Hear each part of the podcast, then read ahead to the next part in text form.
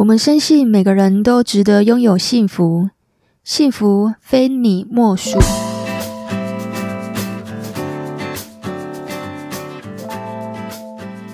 大家好，我是非你莫属主持人杜菲，同时也是美国婚前辅导认证的咨询师。那如果你是新朋友，我们这个节目在讲有关两性、家庭、婚姻、亲子相关的内容。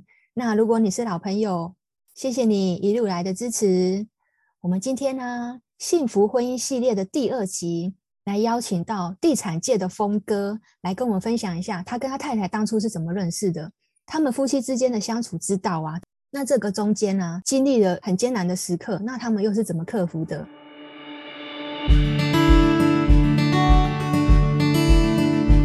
我们来欢迎地产界的峰哥，峰哥你好。嗨，大家好，我是地产界的峰哥。好，今天要来邀请你来跟我们谈谈，因为我知道你跟嫂嫂结婚也很久了，你们结婚多久啊？结婚了，哇！你突然丢这个问题，我觉得已经像一辈子那么久。那实际的数字来说的话，应该十七年了吧？十七年啊，哇，也很久了呢。之前有听你说过一些婚姻故事啊，那这个故事的话，今天比较特别的是，因为。峰哥本人其实原本没有要结婚的，但是因为嫂嫂是一个很值得娶的女人，等一下来聊一下为什么您会想娶她。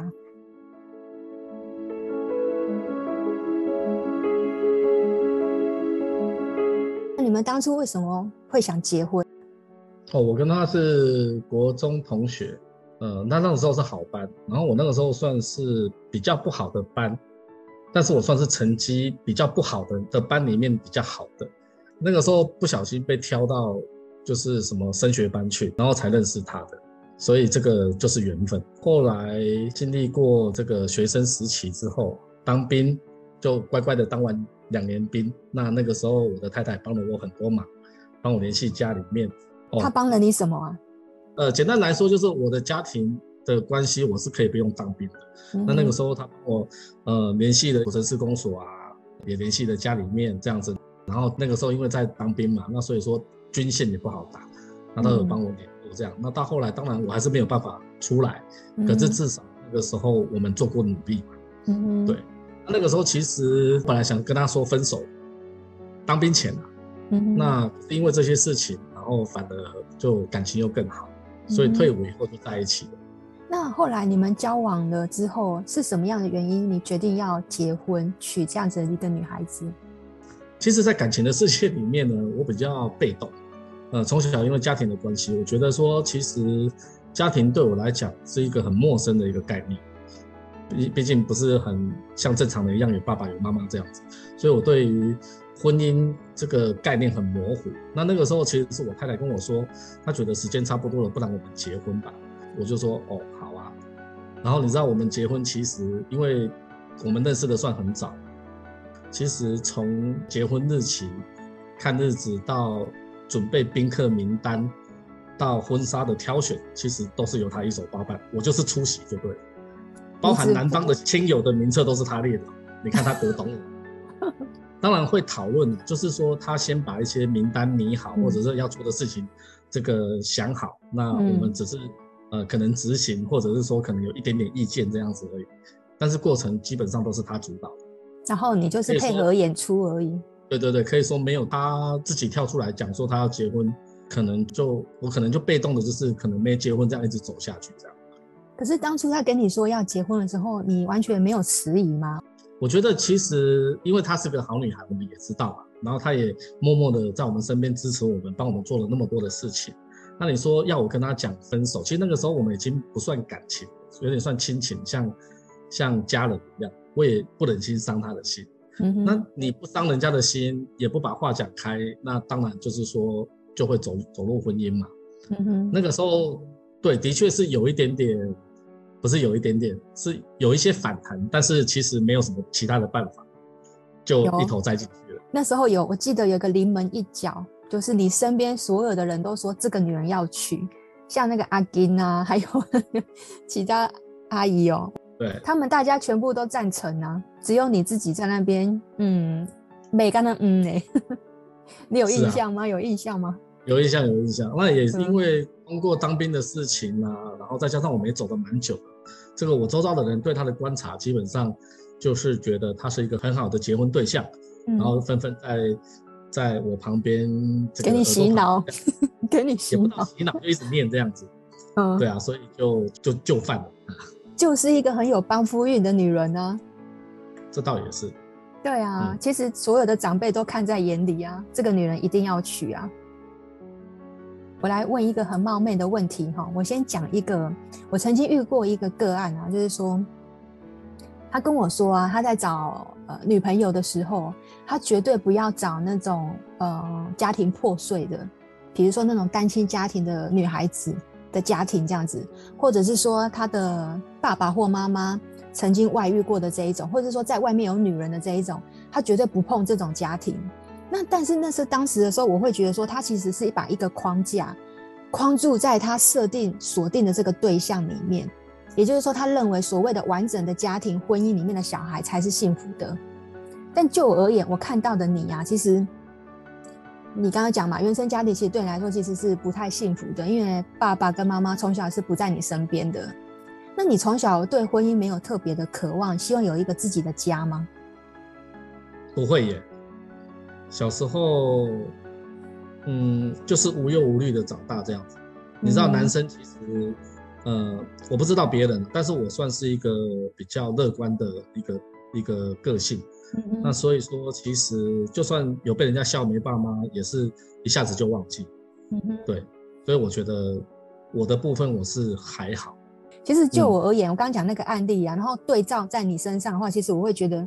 请大家，如果说听众朋友们有那种刚好你有遇到这个个案，就是你去设定这种东西是没有必要的。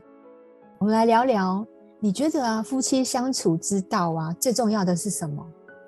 我个人认为，其实是互相理解，沟通是很重要的。我是觉得，我以前也是那种不知道在大男人什么，我不喜欢沟通，我喜欢冷战，我会觉得说。嗯你这么爱我，你应该都懂我生气的点在哪里，然后你还做做了，还让我生气，根本故意的嘛。嗯哼，类似这样子，对。然后到后来，慢慢的发现有些事情可能是不得已，可能是有苦衷，可能是，呃，他不小心，那等等之类的。毕竟事情发生了嘛，其实气气过就好了。可是重点是说，在你生气的当下，其实你是理解说对方为什么会这样做的。我觉得就不会气那么久。嗯，你要懂对方，那个时间你就会知道说，哦，原来是这样。互相理解包容这样子，嗯、是蛮重要，有话讲开来的意思。嗯，嗯好，那你刚刚有讲到说你都是用冷战的方式嘛？那嫂嫂他是怎么去应对你对他的冷暴力呢？他因为很懂我嘛，他知道说在我气头上的时候，他就是闪远一点，然后表现出忏悔的样子。忏悔对对对，就会在旁边，然后像个媳妇一样这样子，然后偶尔就会叫小孩子来说，问我饿不饿啊，渴不渴啊，嗯、然后你就知道说，其他在在示好，然后那个那个服软的这样子，那你就会觉得，然后气消了就没事了这样子。嗯哼。可是如果在我气头上的话，他硬来跟我撒娇啊，或者是说来跟我争论啊，那基本上那就一定是吵架。可是我们基本上结婚这么久，吵架不超过两次。你们结婚这么多年来，十七年了吗？那有没有在这里面遇到一些比较艰难的时刻？然后你们那时候又是怎么克服的？我记得在我们结婚之后没多久，我太太突然那个僵直性脊椎炎发作，那个时候才知道说，哦，原来她自己也有僵直性脊椎炎这个问题。那个时候我们住在公寓，嗯、对公寓的，哦、对，所以那个时候爬楼梯，她真的是蛮辛苦的。正常人走楼梯大概三五分钟就爬到五楼，那个时候他走一趟楼梯大概二十分钟，嗯，而且就是很吃力这样子。然后后来当然就吃药克服下来，可是后来我们发现说，老大其实也是有，而且比他早发作。在我们结婚后，大概他三十岁才发作，可是像我们家老大，大概小学五年级的时候。就发作了，当然医生是说他不是僵直性脊椎，他是什么关节炎之类的这样子。然后那个时候其实当然对小孩子有愧疚，我们就是会把更多的时间留在家庭那去陪伴小孩。然后带他们出去露营、出去玩这样子。因为生病这种事情是没有办法改变，而且暂时台湾也没药医嘛。我们的解决方式就是，其实，在我们还能在一起开心，或者是小孩子还可以开心的活动的时候，那我们就是尽量去制造一些快乐的回忆，这样子。嗯嗯，对，很棒。我记得你 FB 一个礼拜露营一次，哎，算很频繁呢。我还记得你那时候跟我分享说，其实一开始你并不想去露营。没有啊，我一直到最后都不想去露营。有啦，你说是因为看了 FB 有一些回忆，后来觉得嗯蛮不错的。对，我只说蛮不错，但是我还是不喜欢。但是还你愿意配合啊？当然要配合啊，因为你们两个其实就是，哎、欸，其实你从头到尾都很被动啊。然后但是有一个就很主动的去策划啊，去规划啊，然后跟你说，哎、欸，你什么时候要来？可是其实你再百般不愿意，其实你还是会去。所以你要去找到一个互补然后互补之后呢，你要能够改变你自己配合。嗯，啊，我就是个死宅男，我从小就只会打电动，嗯、然后人生无大志，只求六十分的这一种。如果没有我太太，基本上我就是个废人。嗯、可是他会帮我规划，然后再加上随着年纪的增长，你有了小孩，有爸爸的责任，才让你看到现在比较好的人。所以你一直觉得自己没有当一个好爸爸的潜能，是被激发出来的，是吗？我一直没有特别的去关注自己有没有这个潜，但是我觉得就是说，随着年纪的增长，你应该有责任感。那小孩子你生出来，你就是要陪他、养他、教育他。那、嗯啊、你当人家的老公，就是你要去理解、包容，然后互相扶持嘛。对。嗯、可是，在我们刚结婚的时候，我不是这样，是随着时间慢慢的改变。那这个婚姻的过程里面呢、啊，你有没有曾经动过想要离婚的念头？是那时候是发生了什么事情？你说想要离婚的念头，我们常我常常挂在嘴巴上讲说，你再怎么样我就跟你离婚这样子。嗯，可是其实心里面完全没有想过要把它付诸于行动。对，因为我知道我们这辈子离不开了。嗯，可是我记得你有跟我讲过说，说跟小孩讲说，总有一天我要跟你妈离婚。对，没错。那是因为我老婆的生活习惯跟我的生活习惯不搭，她在家里比较随性，啊，我是属于比较有点洁癖的那一种。你知道，男孩子当过兵以后就会弄得整洁一点这样子，对，然后他们在家里面就是随性嘛，对，所以我说是生活习惯的问题。但是其实怎么讲，人年纪大了哦，慢慢的你的耐心跟那个忍耐力会越来越大，所以我现在其实已经蛮能释怀了。所以说，当然你说离婚这个是挂在嘴巴，你说真的从心里面打从心里面要去执行，没有啦。峰哥，你会给正在婚姻中的夫妻啊，有没有什么建议？有没有什么建议哦？在我这一代哈，其实我们这一代已经算是生的少了，可是你看我周遭，我自己生三个，然后我周遭生三个的同学也还有三对，然后甚至有一对生了五个，其实看的的婚姻是蛮多的。那我觉得不能一概而论，其实都是 case by case，每一个婚姻都有每一个婚姻他们自己的难题要去克服，这没有办法一概而论。我觉得重点就是说，去维持彼此的感情，不管他是爱情也好，亲情也好，因为两个人在一起，像我觉得我跟我老婆就是亲情比爱情大大大于爱情这样子，不管是哪一个情，总是你们在一起想要继续维持下去，一定要有情分。那如果说情分都没有了，真的是要思考退路。那如果真的想要继续经营，就是要去经营那个感情的部分，这样子。是我自己的建议是说，你真的要把对方放在心上，然后时刻的去关心对方的需求跟他现在所面临的情况，然后设身处地的去帮助对方解决一些问题，面临一些难。有的时候不见得是困难的啦，就是说，比如说一起去运动啊，一起去练瑜伽还是什么的。就是说，你们要彼此要有共同的兴趣，才不会相敬如宾嘛。就是好的坏的都要一起面对啊。重点是说要把对方放在心上。好，这个我可以作证，我可以帮峰哥作证。有一次我去找峰哥来载我，然后带我去，我们就聊天嘛，偶尔会见面会聊天。然后我们聊到一半呢、啊，他跟我说：“哎、欸，走，你等一下有空吗？跟我去找你嫂嫂。”我说：“干嘛找嫂嫂？”他说：“哎、欸，他喜欢喝饮料啊，我们去载他回家。他是载我去内湖，然后就专门载他下班呢。然后我就觉得说，确实，峰哥都把太太放在心上，总共两次啊，你可能不记得，因为你记性好像没有我好。一次是，是因为这种事情我常做，因为有一次你是特地买饮料就去他公司楼下哦，然后因为你知道嫂嫂喜欢喝哪个牌子的饮料，就是那个手摇饮嘛，嗯，然后你就特地去买哦，然后你买完之后啊，嗯、你还特地去他公司楼下打电话给他，叫他下来拿，然后我还记得嫂嫂还跟你抱怨说，刚刚他跟他同事怎么样怎么样怎么样怎么样。就让他稍微喘口气嘛，嗯、因为刚刚他在 跟同事吵完还是怎么样，结果下来就喝到你的那一杯饮料，就这样，嗯、然后他就上去了耶。你真的是专程只送饮料而已耶。嗯，我是蛮喜欢制造生活中的小惊喜，包含像他生日，我也不会送他。嗯、那你送什么？你制造一些什么小惊喜啊？就不会送了，还是什么呃结婚纪念日那个也不会送。我不喜欢刻意的去过某些节日，我觉得其实人在心在，天天都是情人节，天天都是纪念日。人不在，其实你做的再多，情不在也没有用。对，所以我不是一个有仪式感的人，嗯，但是我是比较会有惊喜这样子。我觉得这一点就蛮棒的，因为其实也没有说一定要什么节日，一定要送什么花什么的。可是像这样子时时刻刻把对方放在心上，已经是一件很不容易的事情了。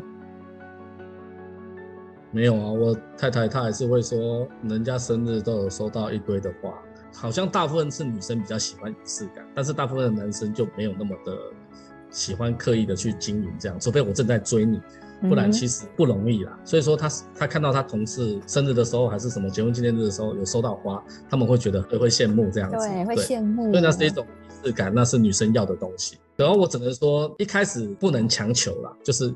像我太太，她是故意讲给我听嘛，那我会记得有一天我会送。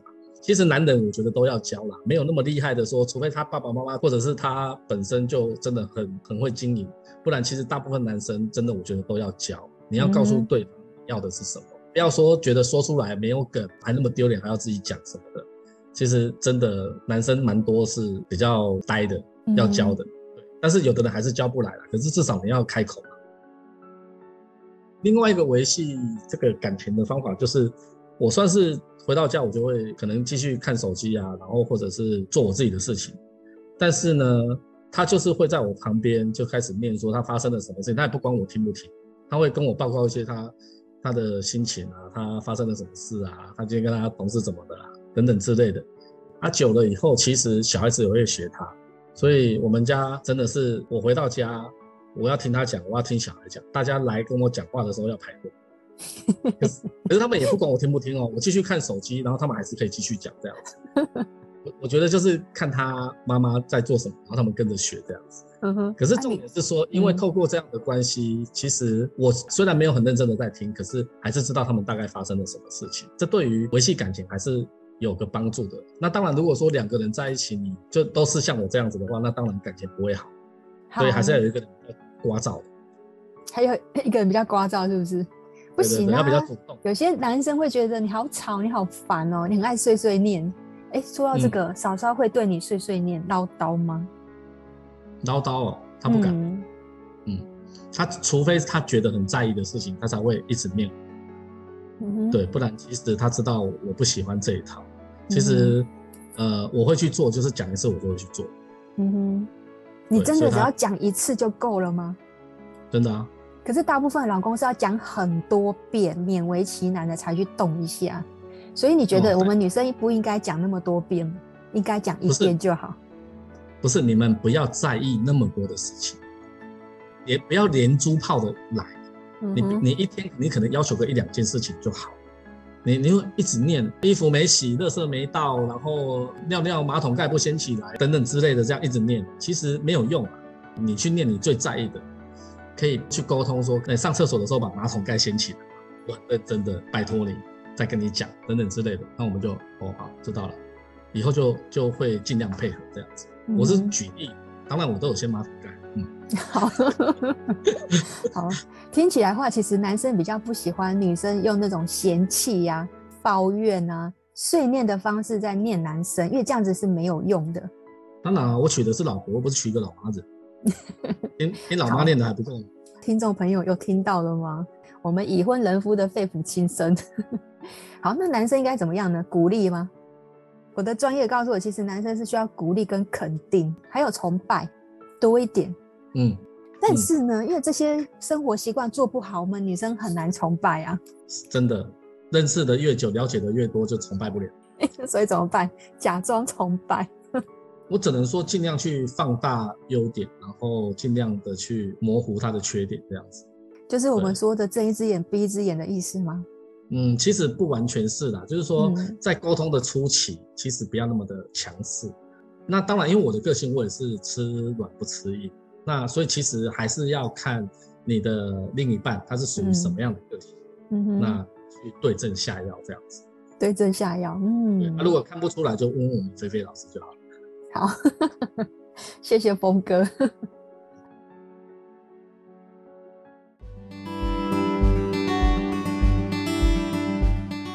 我们的节目就进行到尾声喽。今天谢谢地产界的峰哥来上我这个节目啊，因为我觉得我观察到，就是峰哥确实在他婚姻之中啊，经营算是有一套。因为其实他要找到一个对的人。我们其实节目一直在讲说，找到对的人其实很重要。